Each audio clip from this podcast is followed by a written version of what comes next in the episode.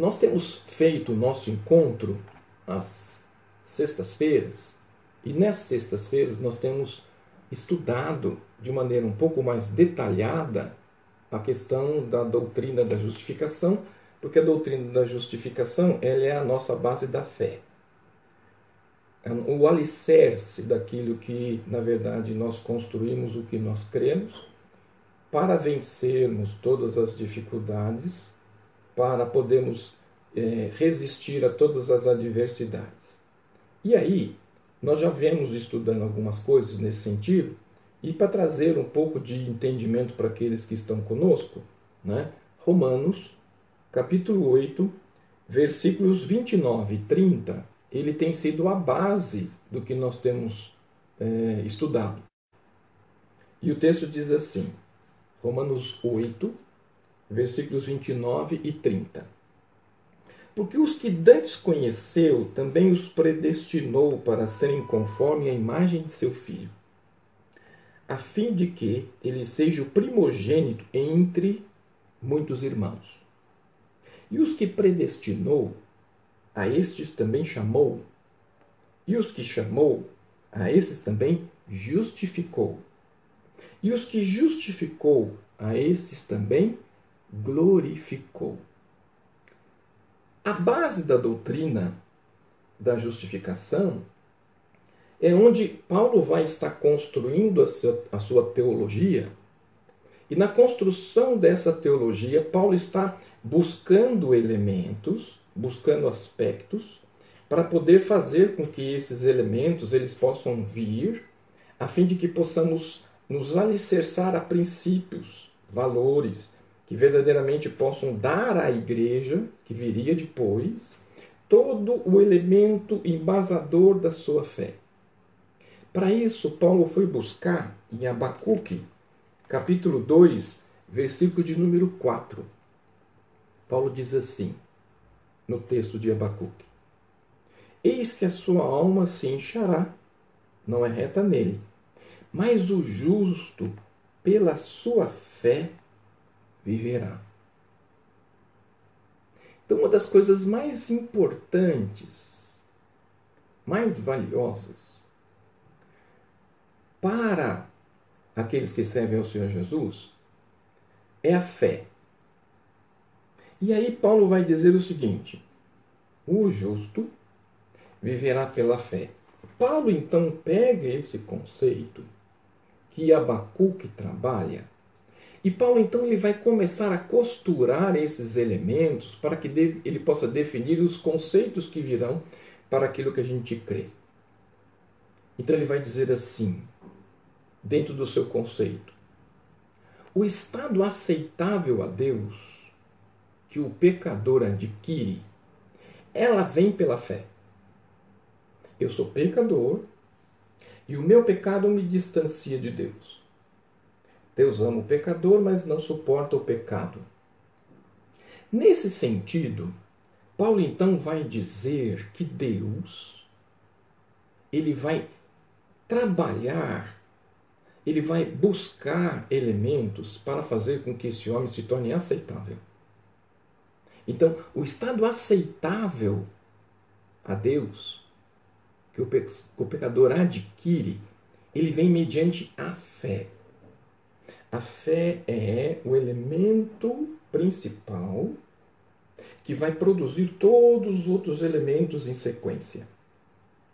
Sendo assim, esta fé que este pecador, que reconhece que ele é pecador, que reconhece que ele não tem méritos, essa fé que esse pecador ele tem é a qual ele vai abraçar.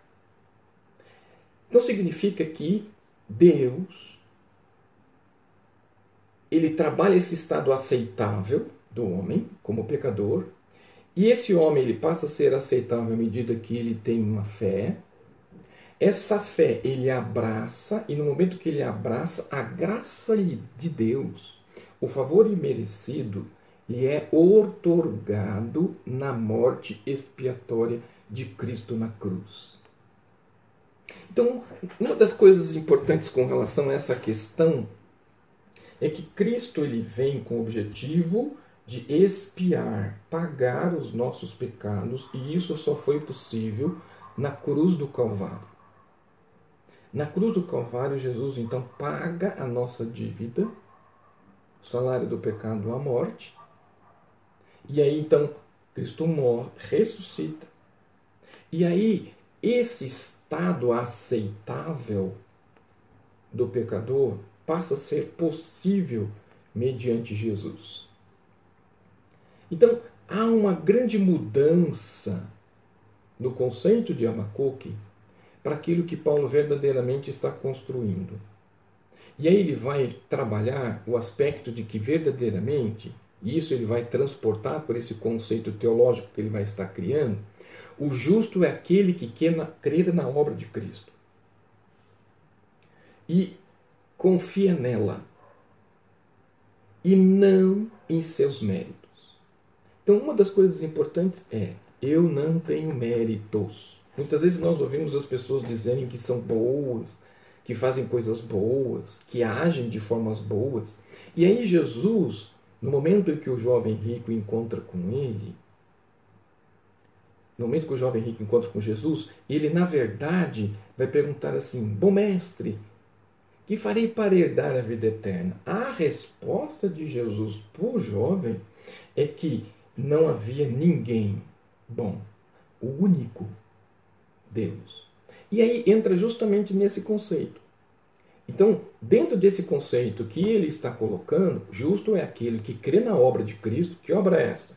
Cristo veio, realizou seu ministério, morreu na cruz do Calvário e me deu a oportunidade de viver a eternidade com Deus nos céus. Então, essa é a obra de Cristo. Eu preciso crer em Cristo, naquilo que ele fez, e não em mim. Então, porque não existe mérito algum em mim que possa permitir com que eu possa ser salvo. Um outro fato: ninguém merece. Esse é um outro elemento. Por isso que a graça é aquilo que eu recebo sem merecer, favor imerecido. Cristo veio, morreu por um pecador indigno, eu, e me oferece a salvação. E essa salvação só é, só, não, só acontece quando eu aceito que eu sou pecador, reconheço que sou pecador e aceito Jesus, creio na sua obra, confio nele, não em meus méritos. Então, essa atitude, ela evita juízo. Então, esse é um elemento importante que nós possamos, precisamos entender e compreender que o fato de reconhecer Jesus, o fato de crer em Jesus, o fato de aceitar a sua obra, o fato de olhar para mim e não encontrar em mim méritos, eu vou tirar a atitude de juízo sobre minha vida. Essa atitude de juízo já está estabelecida por causa do pecado. Todos pecaram e estão destituídos da glória de Deus. Separados. Existe um abismo que nos separa disso. Mas Jesus nos aproxima. Então, esse, esse elemento, ele é primordial, porque só Jesus me aproxima de Deus. Não há outro elemento, não há outra condição, não há outra possibilidade. Na expressão de Jesus, eu sou o caminho, a verdade e a vida, todas as expressões que ele diz são, estão todas no singular. Eu sou o caminho, a verdade, a vida. Não tem plural nessa circunstância. E em todos os elementos ele diz que é ele. Por isso, então, a fé, que na verdade é o elemento base, porque ela vai nos ajudar a entender alguns conceitos importantes. O justo viverá da fé. Mas que fé é essa? Que elemento é este? Que estrutura é esta? Porque não é uma fé de algo hipotético, mas é uma fé robusta, não uma fé enfraquecida. Então, a fé em Abacuque, que é traduzido no hebraico para Amuná, que significa firmeza, que vem de Amã, que significa firme até o fim, esse é o sentido que traz. Saião um teólogo, ele vai dizer-nos que o termo hebraico pamuná tem uma ideia de estar vivendo de modo fiel, firmado na rocha, rocha essa Deus. Então, quando eu estou firmado em Deus, né, alicerçado nele, as tempestades virão, se baterão contra esta rocha, mas ela permanecerá firme diante de tudo aquilo que está se vivendo. Por isso, então, meu irmão, mesmo diante de tudo aquilo que nós temos vivido, das incertezas que muitas vezes surgem, das coisas que estão à nossa volta, daquilo que eu não sei amanhã, mas eu só tenho uma certeza: é que, na verdade, a minha fé está firmada na rocha, essa rocha, Jesus. Esse Jesus, autor e consumador da minha fé. Fé esta robusta, não uma fé inchada, não uma fé de soberba, que eu não preciso de ninguém, que eu me garanto. Na verdade, quem tem fé sabe que a única garantia que nós temos é em Deus. Fora de Deus, não existe nenhuma garantia. Por isso, então, quando aplica-se esse aspecto né, nessa dependência de Deus, quando nós entendemos que nós precisamos estar na completa dependência de Deus, e o justo, que é o salvo, é aquele que ele é justo porque é salvo, ele é justo porque ele crê, ele é justo porque ele está firmado na rocha, e ele é justo porque, na verdade, a sua fé não se abala. Uma das coisas que nós temos visto é uma infinidade de pessoas dizendo das suas angústias, dos seus problemas. Nós ouvimos psicólogos, psiquiatras, médicos falando dos momentos de ficarmos fechados, enclausurados, porque nós não podemos sair, não podemos ir para lugar nenhum. Mas por que, que nós estamos assim? Por que, que nós estamos fechados? Para que verdadeiramente nós possamos parar, refletir sobre as nossas vidas, podemos ter aquele momento de comunhão que não tivemos, aquele momento de oração que não tínhamos e que agora você tem, que agora é possível, que agora você pode. Há tanta coisa para ser feita, mas as pessoas só reclamam. Por quê? Que tipo de vida você quer? Que tipo de vida você deseja? Porque aqueles que estão verdadeiramente na dependência de Deus, confiando em Deus, em tudo aquilo que Deus é, ele não tem que se abalar. As tempestades vão surgir, como toda tempestade, ela tem começo, meio e fim. Mas ela não vem do nada, ela não vem por acaso, ela vem com propósito. E qual é o propósito que nós temos? Mudar a nossa visão, trocar a lente daquilo que eu estou vendo para poder enxergar melhor aquilo que Deus tem como propósito para a minha vida, que muitas vezes está debaixo dos nossos narizes. Por isso, o justo é aquele que é salvo, o justo é aquele que crê, o justo é aquele que é firme, o justo é aquele que a sua fé não se abala. E, enfim, ele vai.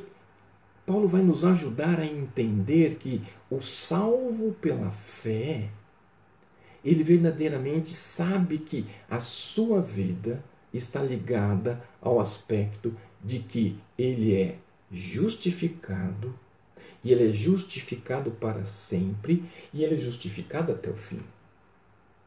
Então, esse conceito e esse princípio que Paulo trabalha na questão da doutrina da justificação, ela é importante porque nós precisamos entender que eu fui justificado uma vez só, eu fui justificado para sempre, a minha vida foi separada, eu fui selado pelo Espírito Santo. À medida que esse selo foi colocado na minha vida, ninguém tira, ninguém muda.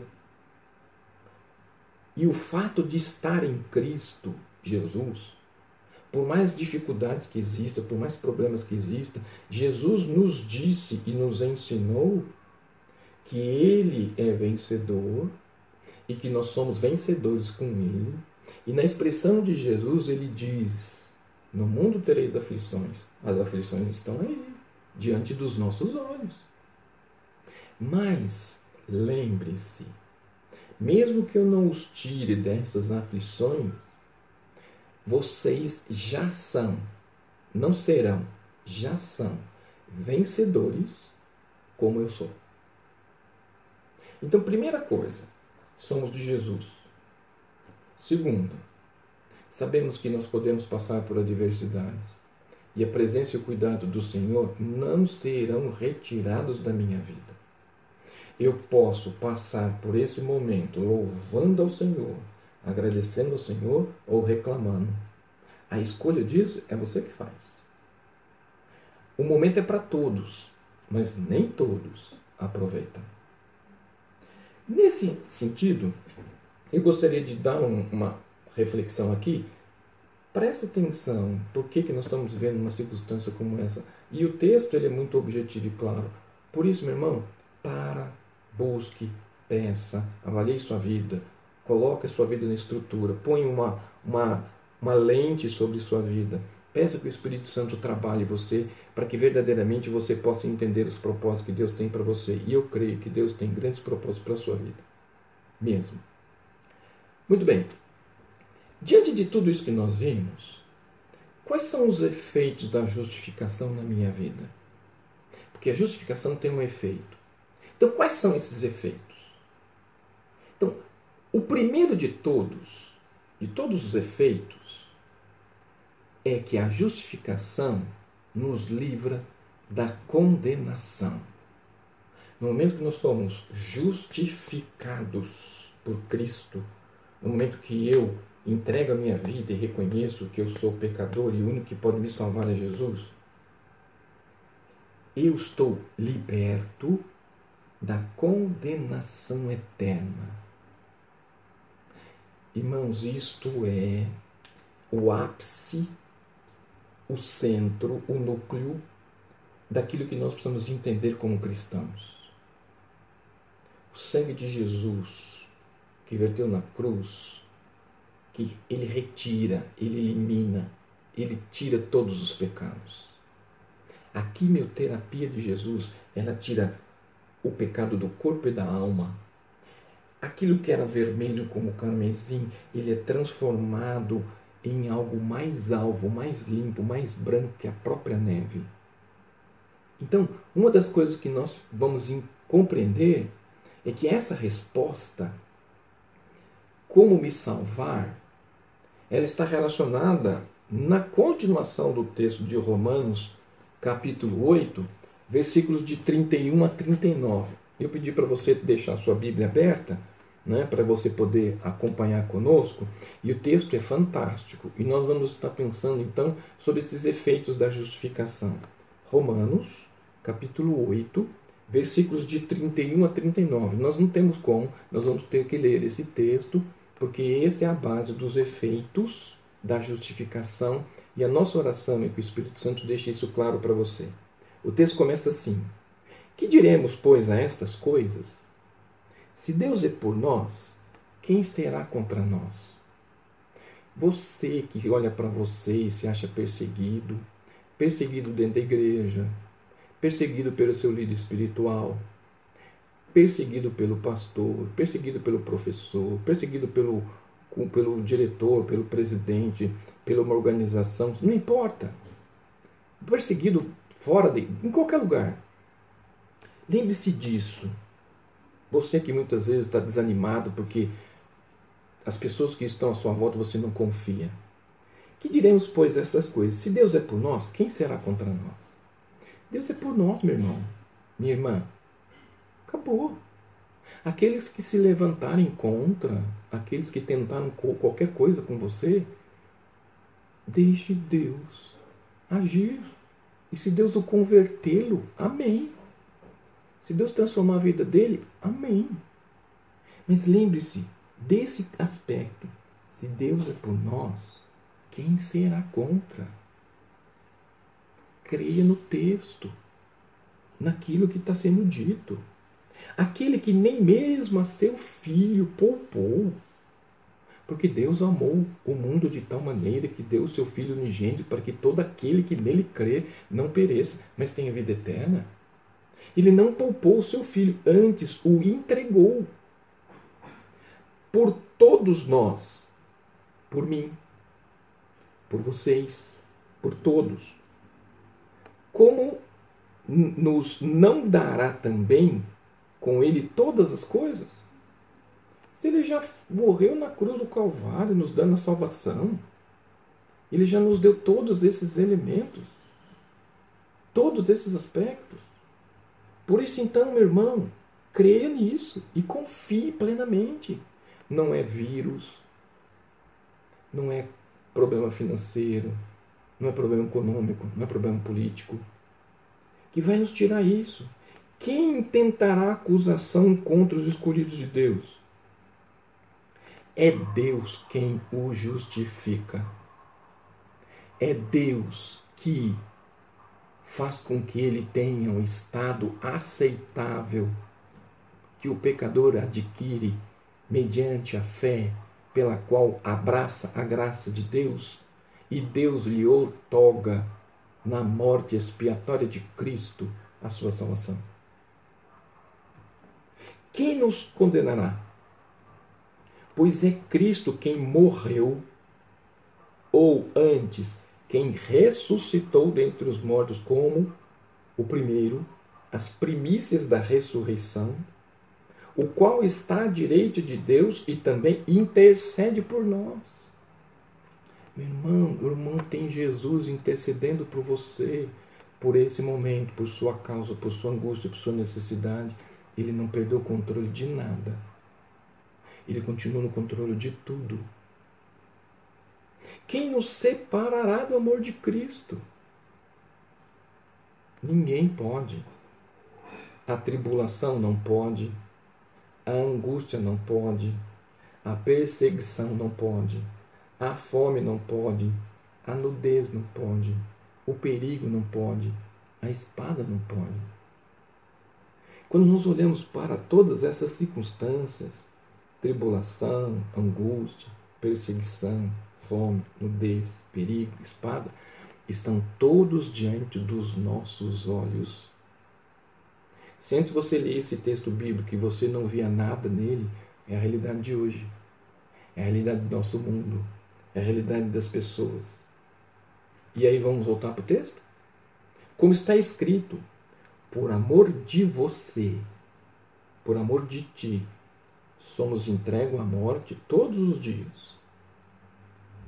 Fomos reputados como ovelha para o matadouro. Mas em todas essas coisas, somos mais do que vencedores por aquele que nos amou. Puxa! Olha, Todo-Poderoso, dono do universo, me ama. E o fato dele me amar, e o fato dele mostrar no meu coração, e o fato dele atuar no meu, na minha vida, faz com que verdadeiramente eu não tenha tristeza, eu não tenha angústia, eu não tenha nada, porque Deus escolheu me amar. E o amor dele é um amor de prática, é um amor de atitude, é um amor de discurso, é um amor daquele que muitas vezes diz que te ama e no momento de dificuldade te deixa. No amor discurso, ele é lindo, eloquente, mas não tem prática. Jesus veio sem falar com você. Jesus se voluntariou sem pedir autorização para você. E ele veio com o objetivo de salvar você. Ele saiu da eternidade, desvestiu-se de seu poder, vestiu pele humana, para que você tivesse a oportunidade de ser amado. Portanto, então, não rechace Portanto, então, não despreze o amor que Deus tem por você. Ele o conhece, nome, prenome, sobrenome. Ele conhece desde a formação das suas entranhas. Ele sabe os fios de cabelo que você tem sobre sua cabeça. Por isso, o amor que Deus tem e o detalhamento que Ele tem por você não é qualquer.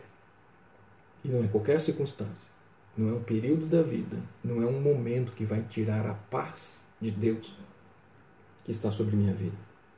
Porque estou certo de que nem a morte, nem a vida, nem os anjos, nem os principados, nem as potestades, nem o presente, nem o porvir, nem a altura, nem a profundidade, nem alguma outra criatura nos poderá separar do amor de Deus que está em Cristo em nosso Senhor Jesus. Meu irmão, pegue esse texto, tire cópias e coloque em todos os lugares para que você não esqueça dessa verdade.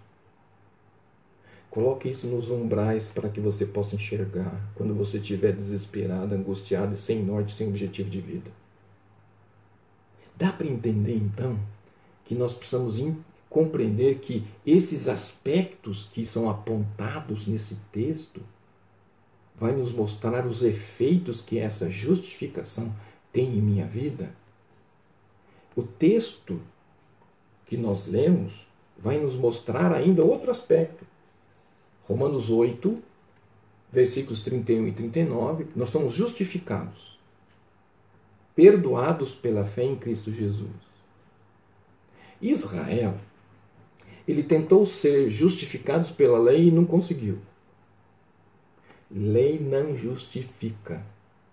Lei pune. A lei não veio para justificar. A lei veio para punir aqueles que estavam errados. As pessoas criam leis achando que vão melhorar a sociedade. As pessoas criam leis para punir a sociedade. E a lei só serve para punir. Não existe lei para ensinar. Por isso, então, a justificação, os israelitas tentaram pela lei e não conseguiram. Mas Romanos, capítulo 9, versículos de 31 a 33. Carta aos Romanos, capítulo 9, versículos de 31 até o versículo de número 33. Mas Israel, que buscava a lei da justiça, não chegou à lei da justiça. Israel buscou. Mas Israel, que buscava a lei da justiça, não chegou à lei da justiça. Por quê? Texto bíblico. Porque não foi pela, pela por quê? Porque não foi pela fé, mas como que pelas obras da lei. Tropeçaram na pedra de tropeço, como está escrito: Eis que eu ponho em Sião uma pedra de tropeço e uma rocha de escândalo, e todo aquele que crer nela não será confundido. Pedra de esquina, que foi rejeitado pelos construtores, Jesus. Quando as pessoas rejeitam Jesus, perdeu-se todas as oportunidades. E hoje, as pessoas, por causa da soberba, por causa da arrogância, vivem rejeitando Jesus. Mas há um texto que as pessoas esquecem: de Deus não se zomba. As pessoas esquecem disso. Está escrito, está na Bíblia. De Deus não se zomba. Nós somos gentios e recebemos a justificação porque não dependemos da lei. Romanos 9,30.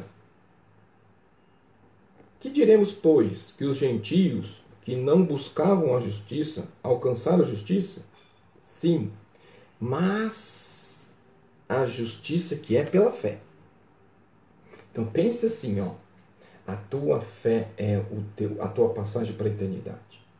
A tua fé vai fazer você reconhecer o seu pecado.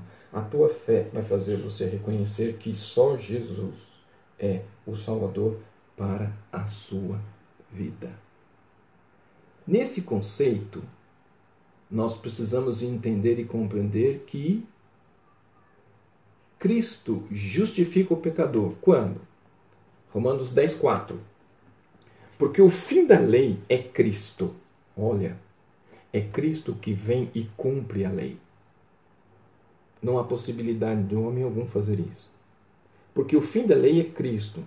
Para quê? Para a justiça de todo aquele que crê. Meu irmão, que nós estamos falando para você é que o justo viverá pela fé. O texto está dizendo para nós, Romanos 10, 4, porque o fim da lei é Cristo, para a justiça de todo aquele que nele crê. Crer em Cristo não é o crer que muitas vezes o cristão acha. Creio, conheço, ouvi falar, sei das obras. Na verdade, é o crer e o receber Jesus como o único e suficiente Salvador de sua vida.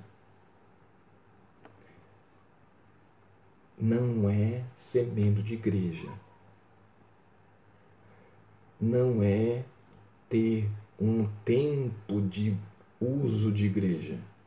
Mas verdadeiramente é ter uma vida completamente firmada em Cristo Jesus, com seu único e suficiente Salvador de sua vida. E aí, dentro desse aspecto dos efeitos da justificação, a pergunta que poderia vir sobre a sua mente seria a seguinte: é fácil ser justificado? Pergunto para você: é fácil ser justificado? Romanos, capítulo 10, dos versículos 8 até 11, vai nos ajudar.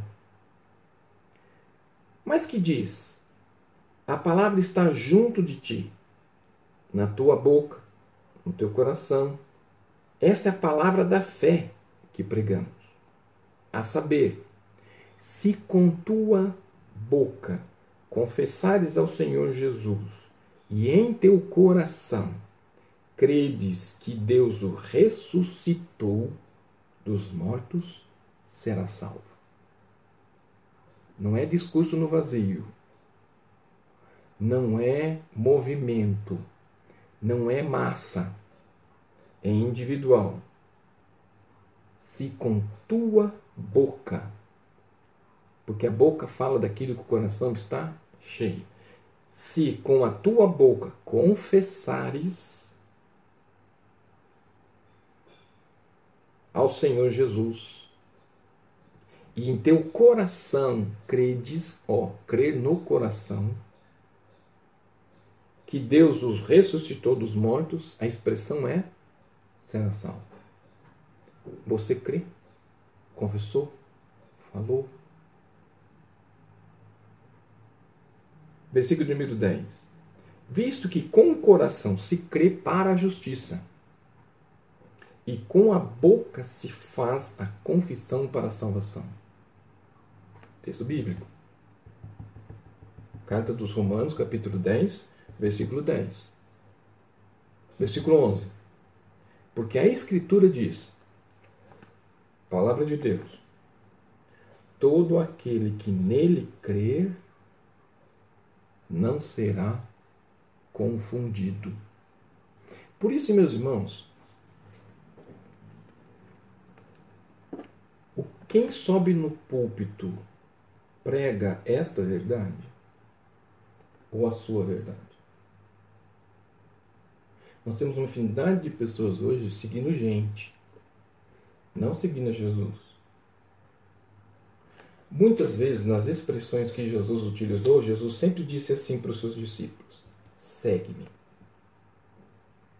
Eles deixavam tudo e seguiam Jesus. Jesus chegava para outro e dizia assim: segue-me. O que é seguir?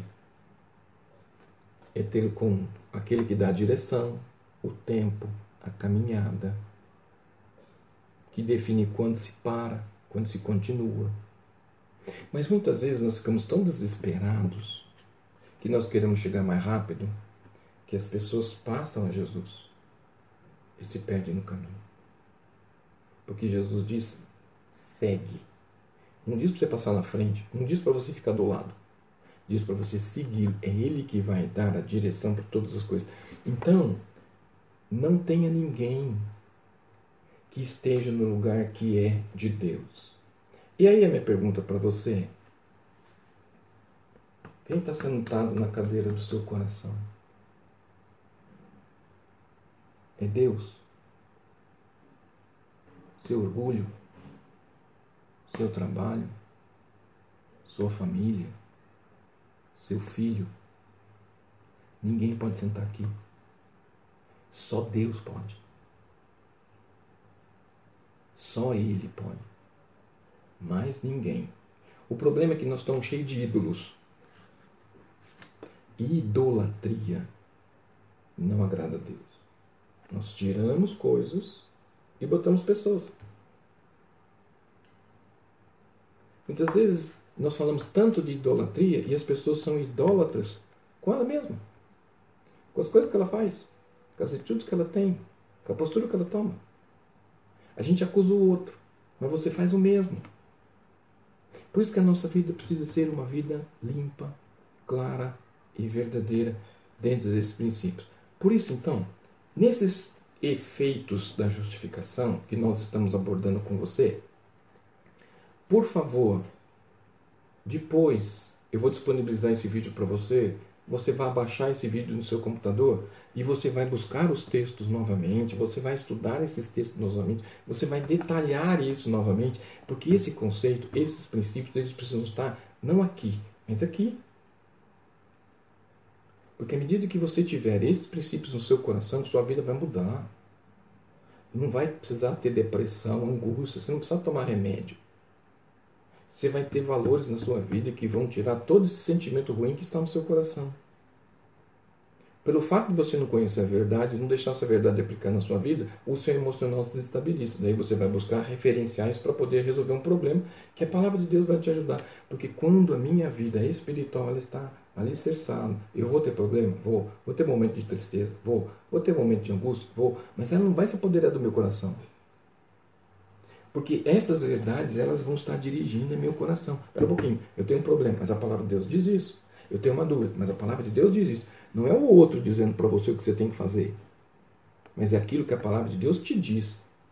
Por que, que o outro tem que dizer? Porque você não lê, porque você não conhece e você não se aplica.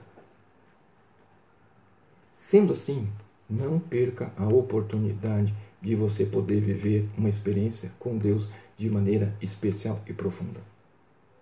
Lembre-se, os efeitos dessa justificação de Deus, eles precisam estar em evidência, latentes, profundamente no seu viver, da forma de você viver, da maneira de você viver, e a sua vida vai mudar. Não é um coronavírus que vai trazer problema para você. Porque não é vírus que faz isso. O maior vírus que está dentro de nós é o pecado que impede você de reconhecer quem é Deus na sua vida e fazer com que o Espírito Santo permita cumprir os propósitos que Deus tem para você. Esse é o maior vírus que você tem. Hum, e que você precisa cuidar dele, porque ele já está há muito tempo aí agindo sobre a sua vida.